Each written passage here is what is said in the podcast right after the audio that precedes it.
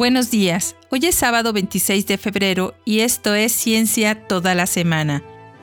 Soy su narradora Gladys Yáñez. Hoy tenemos una celebración internacional y 11 historias de ciencia. Pero antes, ¿quién dijo? Los esfuerzos del gran filósofo Newton fueron siempre sobrehumanos. Las cuestiones que no resolvió no pudieron ser resueltas en su tiempo. Compruébalo al final del episodio.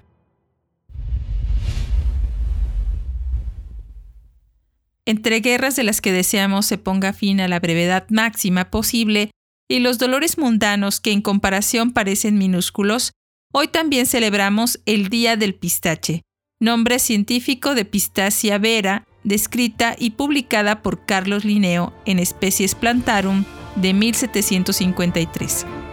De la familia de las anacardiáceas, del género Pistacia originado de las regiones montañosas de Grecia, Siria, Turquía, Kirguistán, Turkmenistán, Irán, Pakistán y Afganistán Occidental, que puede recibir los nombres comunes de pistache, pistacho, alfónsigo, alfonsigo o pistachero. Dada la importancia alimenticia de sus frutos, el pistache es cultivado en muchos lugares del mundo, siendo el principal productor Irán. Celebremos con un helado de pistache.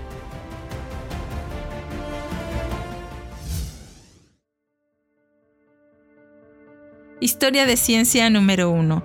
Se publica el libro La doble hélice. El 26 de febrero de 1968 se publicó el libro La doble hélice de James Watson. Estas memorias con arrogancia describen, quizás este es el evento más famoso de la biología desde el libro de Darwin. Francis Crick y Jane Watson publicaron en 1953 su propuesta para la ahora famosa estructura de la doble hélice de la molécula del ADN. Crick, sin embargo, vio en el libro de Watson una narración un poco chismosa que le daba poca importancia a la contribución vital de Rosalind Franklin, de la cual tomaron su fotografía de los resultados de la cristalografía de rayos X. El libro comenta anécdotas donde se ve reflejada la competitividad, las luchas, las dudas y las debilidades humanas que se integran en este hito de la ciencia. Tal vez representa cuán apasionada y fría puede haber sido la búsqueda de la ciencia para James Watson. Se recomienda su lectura para tener un juicio propio.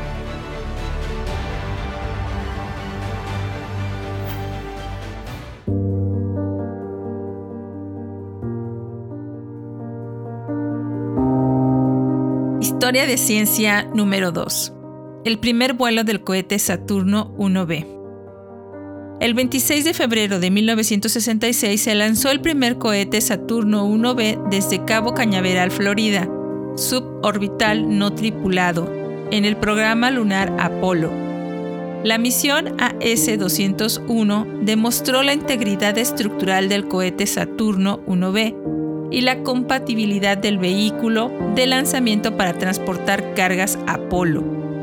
Se considera el antecesor del poderoso Saturno V, destinado a probar el módulo de mando y servicio para vuelos en órbita terrestre.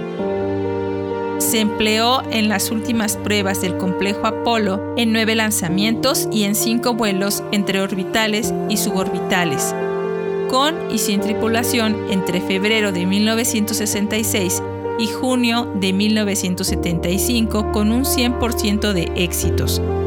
Ha sido el vector de los tres vuelos tripulados Skylab 2, 3, 4 y de la única misión en colaboración con la Unión Soviética en el programa Apolo-Soyuz.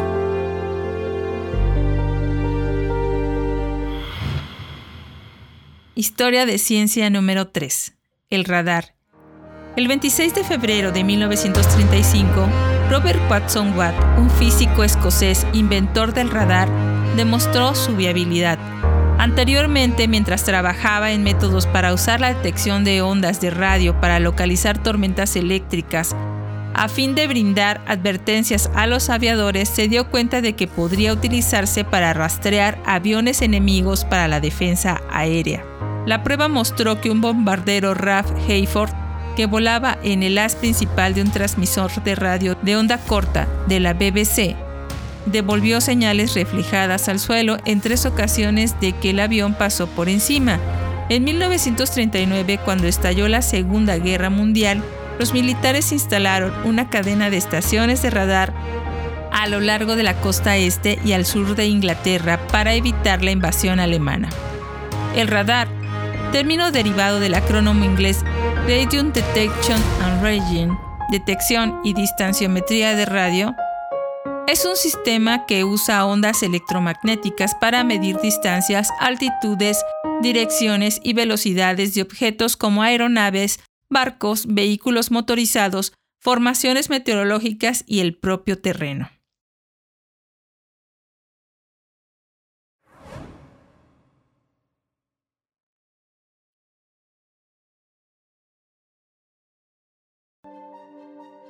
Historia de ciencia número 4. Los microbios reciben su nombre. El 26 de febrero de 1878, el científico francés Cedillo mantuvo correspondencia con Littré sobre ciertos organismos y una palabra adecuada para nombrarlos. Littré responde en una carta de esta fecha que elegía la palabra microbio acuñada a partir de dos palabras griegas que juntas significan efímera y pequeña vida. Un microbio es un ser vivo o sistema biológico que solo puede visualizarse con el microscopio. Son organismos dotados de individualidad, es decir, unicelulares, que presentan, a diferencia de las plantas y los animales superiores, una organización biológica elemental la disciplina científica que estudia los microorganismos es la microbiología. Émile Littré consagró la palabra de Sedillot en la edición de 1886 de su Diccionario de Medicina. Historia de ciencia número 5. Autosugestión optimista. Émile Coué nació el 26 de febrero de 1857 farmacéutico francés y defensor de la autogestión optimista. No se formó en medicina o psicología, pero en 1920 en su clínica en Nancy, Cowe introdujo un método de psicoterapia caracterizado por la repetición frecuente de la fórmula cada día y en todos los sentidos me estoy volviendo cada vez mejor aconsejó a las personas que lo repitieran durante 15 o 20 veces por la mañana y por la noche. Este método de autosugestión se denominó coveísmo o método de Coué y fue popular en las décadas de 1920 y 1930. El reverendo Charles Inge expresó este método simplista en esta quintilla de 1928. Este hombre muy notable recomienda un plan muy práctico. Puedes hacer lo que quieras si no crees que no puedes, así que no creas que no puedes pensar que puedes. Cowe, durante su trabajo en la farmacia de Troyes entre 1882 y 1910, descubrió el efecto placebo, donde el paciente se autosugestiona al estar bajo aparente medicación. Historia de ciencia número 6. El color de la hierba de Marte. Camille Flammarion nació el 26 de febrero de 1842, astrónomo francés que estudió estrellas dobles y múltiples, la Luna y Marte. Es mejor conocido como el autor de libros populares y profusamente ilustrados sobre astronomía, incluidos Astronomía Popular en 1880 y Atmósfera en 1871. En 1873, Flammarion erróneamente atribuyó el color rojo de Marte a la vegetación, cuando escribió, podemos atribuir al color de la hierba y las plantas, que sin duda visten las llanuras de Marte, el tono característico de ese planeta. Apoyó la idea de los canales en Marte y de la existencia de vida inteligente, quizás más avanzada que la terrestre. Flammarion informó cambios en uno de los cráteres de la Luna que atribuyó al crecimiento de vegetación. También escribió novelas y al final de su vida se dedicó a la investigación psíquica.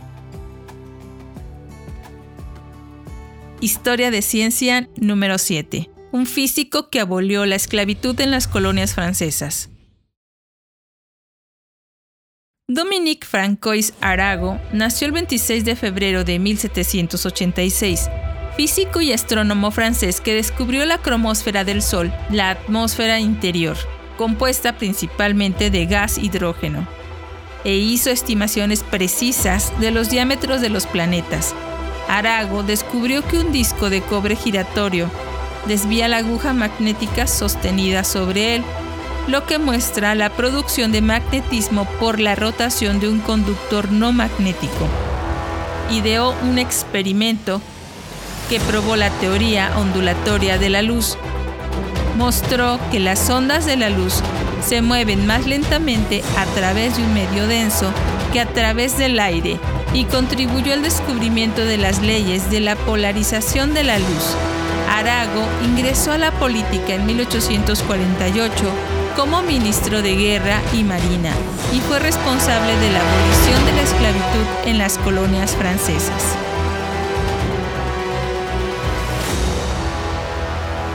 Historia de ciencia número 8. Catalizadores Ziegler-Natta. Giulio Natta nació el 26 de febrero de 1903 químico italiano que contribuyó al desarrollo de los polímeros útiles en la fabricación de películas, plásticos, fibras y caucho sintético. Junto con Karl Ziegler de Alemania, fue honrado en 1963 con el Premio Nobel de Química por el desarrollo de los catalizadores Ziegler-Natta. Descubrió que ciertos tipos de catalizadores Ziegler conducen a macromoléculas con una estructura especialmente uniforme llamadas cadenas isotácticas, mientras que las cadenas de hidrocarburo ordinarias están en zigzag. Las cadenas isotácticas forman hélices con los grupos laterales apuntando hacia afuera. Dichos polímeros dan lugar a nuevos productos sintéticos. Algunos ejemplos son las telas ligeras pero resistentes y las cuerdas que flotan en el agua. Historia de ciencia número 9. Manchas solares. John Evershed nació el 26 de febrero de 1864. Astrónomo inglés que descubrió en 1909 el efecto Evershed, el movimiento horizontal de los gases hacia afuera desde el centro de las manchas solares. Mientras fotografiaba las prominencias y los espectros de las manchas solares, notó que muchas de las líneas de Fraunhofer en los espectros de las manchas solares se desplazan hacia el rojo. Al demostrar que se trataba de desplazamientos Doppler, probó el movimiento de los gases fuente. Este descubrimiento llegó a conocerse como el efecto Evershed. También dio su nombre a un espectro heliógrafo, el espectroscopio Evershed. Su hermano mayor, Sidney Evershed, le había presentado las habilidades del taller en su juventud. John fabricó instrumentos ópticos que reflejaban su incipiente interés por la astronomía. Sidney pasó a una carrera con dispositivos eléctricos.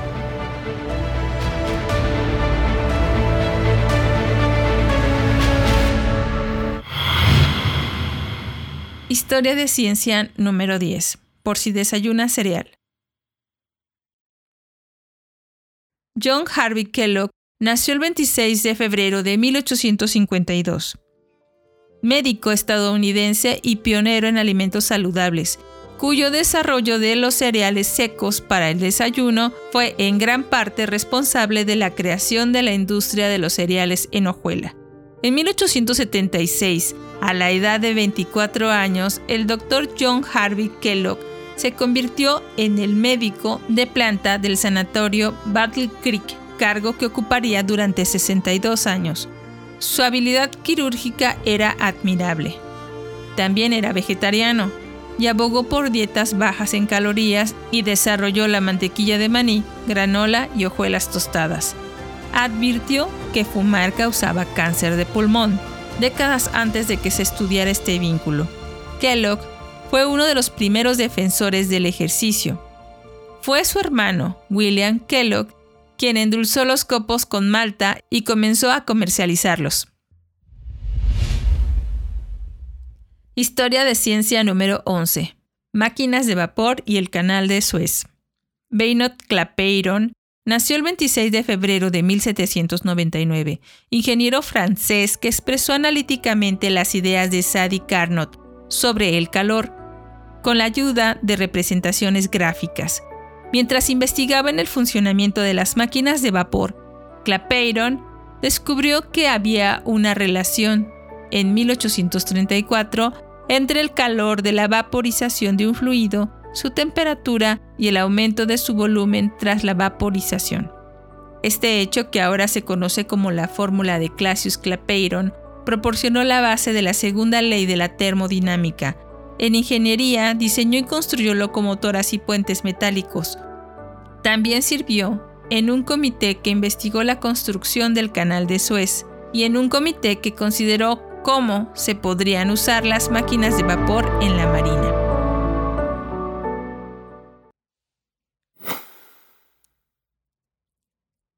Es todo por hoy, y mañana será otro día. Pero antes, Dominique Francois Arago fue quien dijo, los esfuerzos del gran filósofo Newton fueron siempre sobrehumanos las cuestiones que no resolvió no pudieron ser resueltas en su tiempo. En el reporte El elogio de Laplace de 1874. Muchas gracias por escucharnos de nuevo. Espero que algunas de estas historias te hayan inspirado. Puedes ver otros materiales de divulgación de estos temas en Cucharaditas de Ciencia en Facebook, Twitter e Instagram. Hasta mañana.